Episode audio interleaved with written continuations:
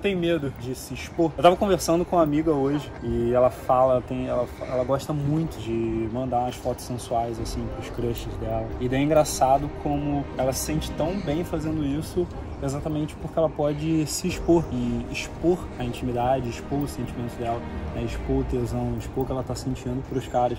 E eu fico vendo muito como que a galera fica com esse medo da palavra expor. É como se se expor fosse naturalmente uma coisa ruim. Isso daí por quê? Porque muitas vezes quando você se expõe alguém, você tá colocando tua pele no jogo, tá colocando tua pele em risco. E vai ser muito interessante colocar cada vez mais pele no teu jogo na tua comunicação. Você não precisa sair mandando foto pelado pra todo mundo. Não é isso que eu tô falando. Tô falando é, se você muda mudar a sua relação com a palavra expor, mudar a sua relação com como você se expõe e como você decide conscientemente se expor para as pessoas, cara, eu te garanto você vai viver uma vida espetacular. Na tua vida pessoal, tu vai ter melhores relações, tu vai ter uma melhor relação com o sexo oposto também.